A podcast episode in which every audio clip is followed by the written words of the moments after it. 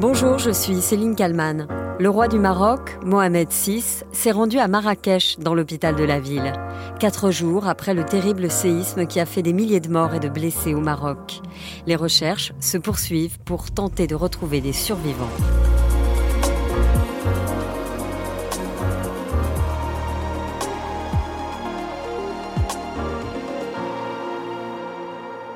Nous sommes en direct de Marrakech avec Igor Saïri, où le, roi du Maroc, Mohamed VI, vient d'arriver au CHU de Marrakech, Igor.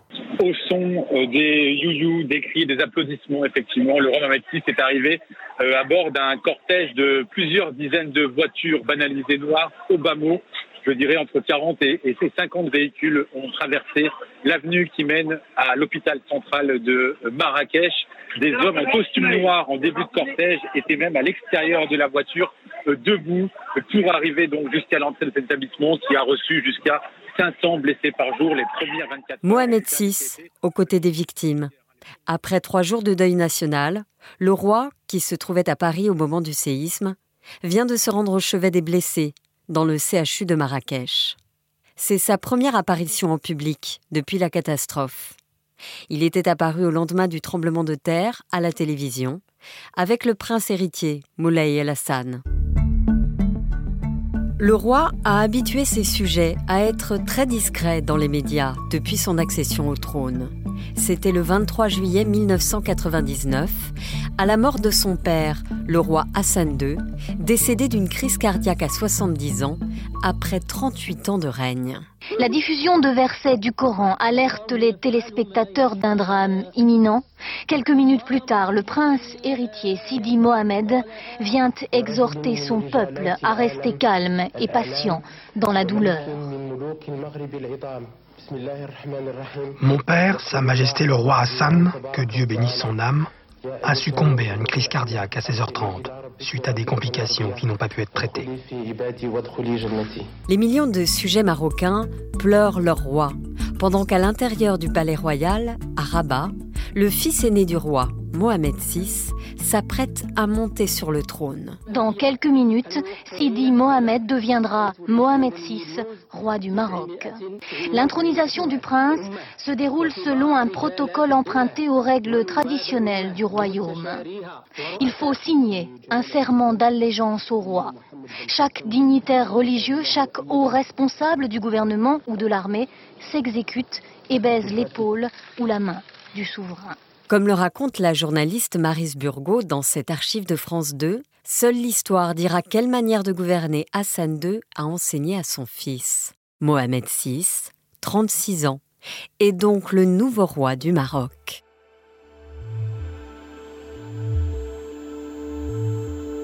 Le 21 août 1963, à Rabat, naît le petit Sidi Mohamed.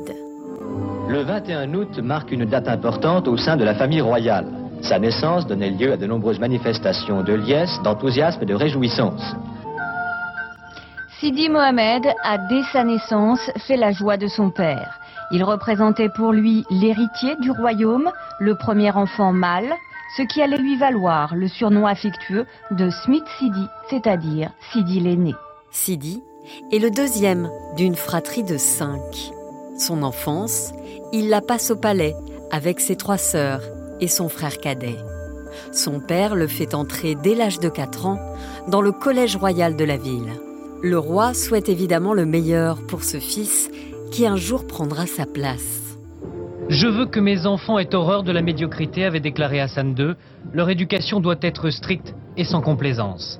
Des préceptes que le roi appliquera sans faillir à l'héritier du royaume. Si le prince Sidi Mohamed n'a pas été élevé à la dure, son enfance est surtout studieuse. Il fait ses classes au collège royal de Rabat. Ses camarades d'études sont triés sur le volet parmi les meilleurs élèves du royaume. Le petit prince passe le plus clair de son temps à étudier.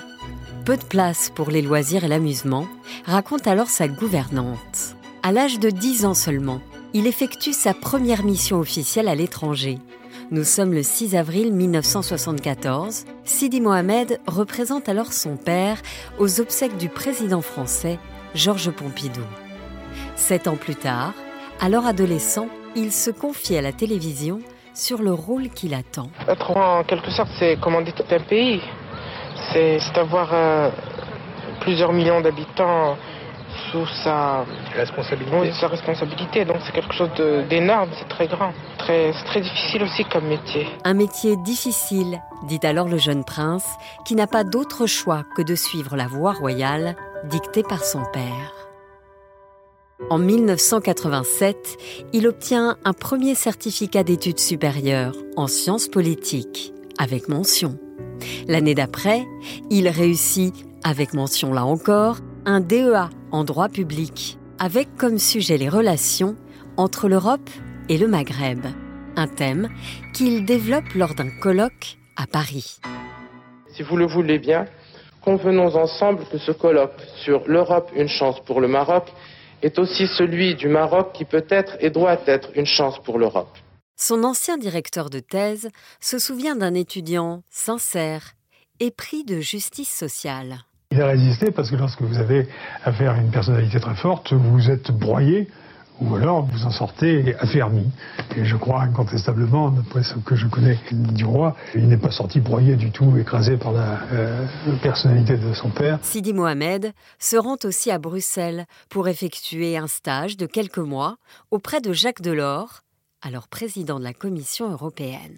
Il incarne vraiment euh, l'avenir du Maroc parce qu'il a ce souci euh, à la fois de, tous les Marocains, de la modernité, mais également de la tradition.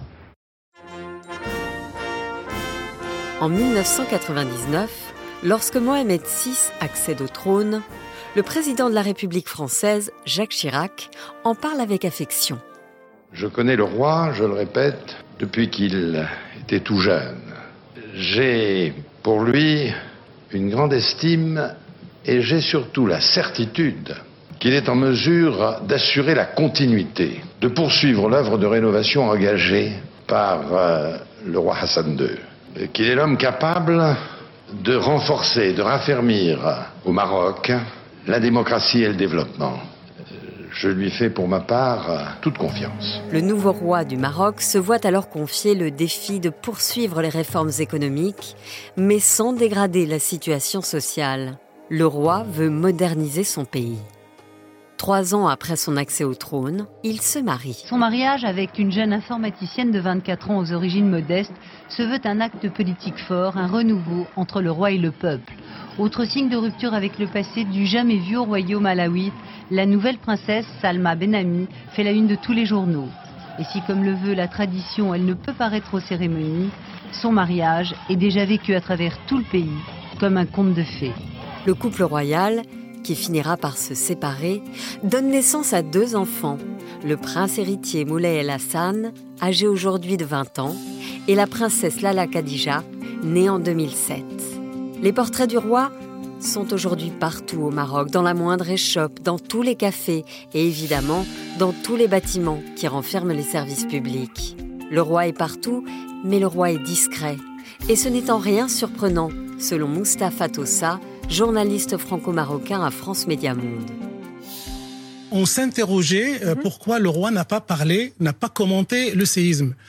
Euh, ce, qui, ce qui se passe, c'est que le, roi n'a pas l'habitude de réagir à l'instant à chaud. Le roi, dans sa pratique du pouvoir, réagit par discours royal, par communiqué royal ou par acte. Ce qu'il a fait aujourd'hui, il réunit une rencontre gouvernementale et exécutive au sommet et il prend des décisions majeures. Donc la communication royale passe par ce genre d'attitude et ce genre de décision. Quatre jours après le séisme, le roi s'est donc rendu au CHU de Marrakech à la rencontre de la population meurtrie.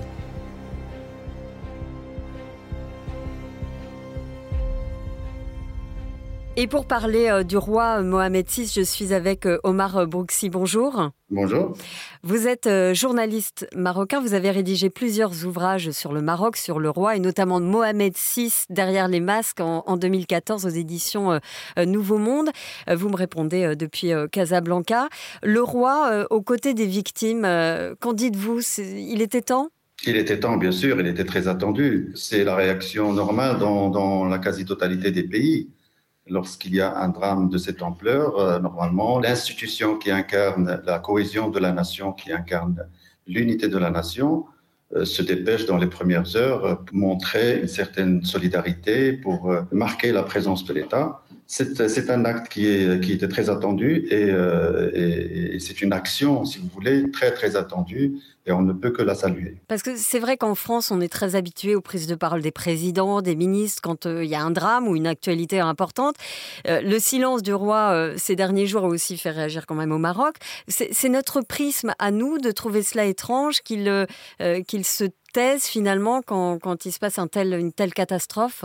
Pas qu'en France, dans la majorité écrasante des pays. La première chose, le premier acte qu'un chef d'État fait, c'est de se rendre dans le, les lieux du drame pour marquer la présence de l'État d'abord, pour dire aux, aux citoyens, l'État est là avec vous, il est là pour vous protéger, il est là pour être avec vous, pour rassurer. Il faut que le moment soit marqué. C'est le rôle des chefs d'État. Mais au Maroc, il y a une réalité, c'est qu'à partir du moment où il y a un phénomène euh, grave de cette ampleur, toutes les autres institutions, à l'exception de la monarchie, toutes les autres institutions disparaissent comme par enchantement. C'est-à-dire que tout part du palais et tout revient au palais? Tout part du palais. Déjà, les, les pouvoirs du roi sont importants. Déjà, c'est le chef de l'exécutif, etc.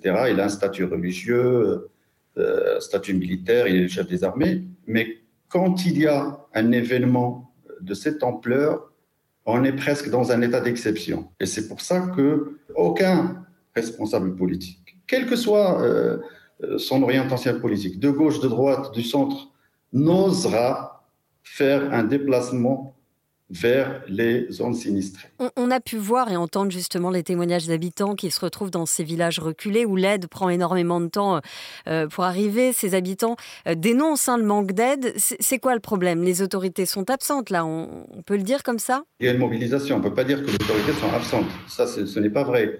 Le problème du Maroc est structurel.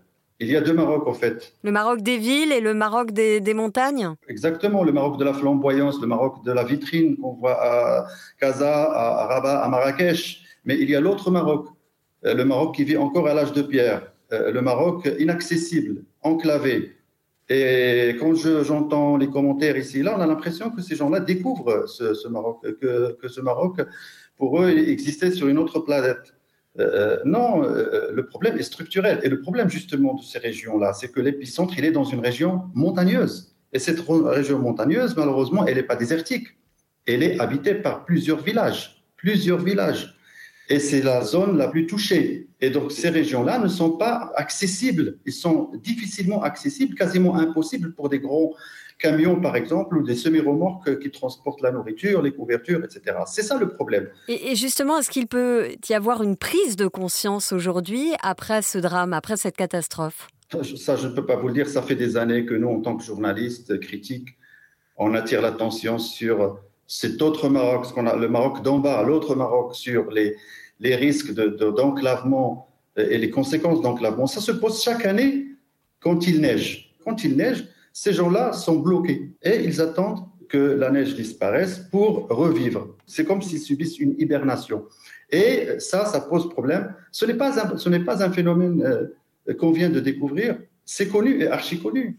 Et, que fait le roi alors pour cet autre Maroc, comme vous dites? Écoutez, euh, le roi est le patron de l'exécutif. Euh, euh, c'est lui qui décide de la politique générale de l'État. Il a lui-même reconnu il y a quelques années que la, politique de développement, la stratégie de développement qui a été suivie jusqu'à présent a échoué. Pourquoi? Parce qu'elle ne bénéficie pas à tous les Marocains. Elle bénéficie à une petite minorité de Marocains. Donc il a lui-même reconnu l'échec de la politique de développement qui est, poursuivie. Le problème au Maroc, c'est qu'il n'y a pas de sanctions politiques. Dans les démocraties classiques, il y a une délimitation de la sanction politique. Au Maroc, on ne peut pas définir le responsable politique ou les responsables politiques euh, parce que le gouvernement n'a pas de pouvoir. Le, gouvernement ne, ne, gouverne pas. Le gouvernement exécute les décisions qui sont prises au palais. Donc il est très difficile de mettre en avant ou bien de mettre en branle le mécanisme de responsabilité euh, politique et dire celui-là a failli à ses promesses et donc il mérite d'être sanctionné électoralement. Ces, mécanismes-là n'existent pas au Maroc parce que le gouvernement ne gouverne pas.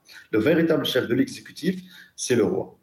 Mohamed VI qui est souvent décrit comme un homme étant euh, timide, réservé, là où euh, son père Hassan II avait une personnalité qui écrasait euh, tout le monde, enfin en tout cas très forte. comment est-ce que vous l'expliquez? Ça, c'est une question de style assez personnel. Le, Mohamed VI n'a pas été préparé, surtout pour communiquer. C'est quelqu'un qui préfère l'image plutôt que s'adresser euh, directement à travers des conférences de presse, à travers des rencontres avec les journalistes marocains. Le, roi n'a jamais tenu une conférence de presse avec un journaliste marocain. Il n'a jamais tenu de, conférence de presse. Il a tenu quelques entretiens, mais ça, date avec, surtout avec la presse écrite, notamment française euh, et occidentale en général. Donc, euh, c'est sa façon de communiquer. Si on le compare à son père, son père, c'était quelqu'un qui, qui maîtrisait le verbe, qui savait communiquer en arabe, en français. Le roi Mohamed VI a des difficultés de tenir des discours, mais euh, à mon avis, ce n'est pas ça le problème. Le problème, c'est un problème de démocratisation euh, du pays et de concentration des pouvoirs entre les mains d'une seule institution. Et qu'en est-il de sa popularité euh, au Maroc? Bon, écoutez, d'abord une précision. Moi, je serais malhonnête si je vous dis il est populaire ou il est impopulaire.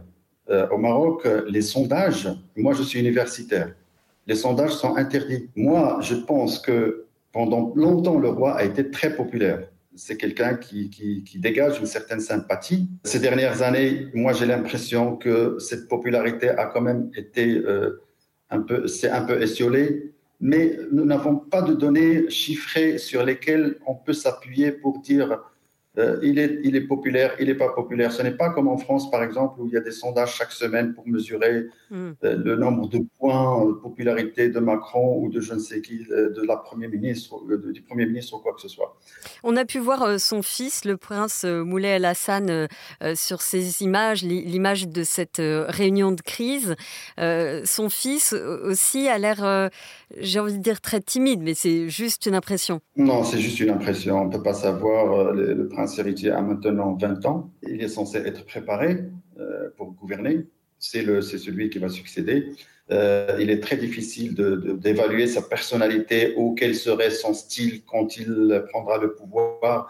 C'est très, très difficile. Tout, tout ce qui s'écrit sur le prince héritier, euh, c'est généralement que des des approximations. D'ailleurs, ça me fait penser, j'ai retrouvé une archive du, euh, du, roi euh, Mohamed VI, qui à l'époque euh, était encore prince, et il, est, il a 17 ans, il est interrogé sur, sur, sur, ses études qu'il mène et, et sur ce qu'il attend, et il dit, diriger le Maroc, c'est un métier très difficile. Ce sont ses mots. Je ne peux pas dire que ce soit un pays facile à gouverner. Hmm. C'est pas possible. Euh, c'est un, un, pays difficile à, gouverner. Pourquoi? Parce qu'il y a des contraintes économiques, il y a des contraintes. Nous n'avons pas de pétrole, nous n'avons pas beaucoup de, n'avons pas de, de, richesse vraiment euh, forte. Nous avons euh, la seule richesse qu'on a, c'est une richesse humaine, et, c'est tant mieux. Nous avons un peuple formidable. Il l'a montré pendant ce drame. J'enseigne le droit public à l'université de Stade, qui est à 70 km de Casa, et la plupart de mes étudiants sont de sont très pauvres, viennent des, des, des, régions rurales. Et je peux vous dire que ce sont des jeunes qui ont beaucoup de potentiel, euh, très intelligents, travailleurs, qui veulent vraiment euh, réussir. réussir, réussir malgré les contraintes qu'ils ont, malgré tous les problèmes euh, qu'ils affrontent. Donc oui, effectivement, vous avez tout à fait raison de le souligner. C'est un pays qui est difficile à gouverner. Je vous remercie beaucoup, Omar euh, Brooksy. Je rappelle que vous êtes euh, journaliste et que vous avez notamment écrit euh, Mohamed VI derrière les masques aux éditions Nouveau Monde. Merci d'avoir répondu à mes questions pour le titre à la une. Merci à vous. Et merci à Marie Aimée et Alexandre Foucault pour le montage de cet épisode. Merci à vous de l'avoir écouté. N'hésitez pas à vous abonner au titre à la une pour ne rater aucun épisode. Je vous donne rendez-vous demain pour un nouveau numéro.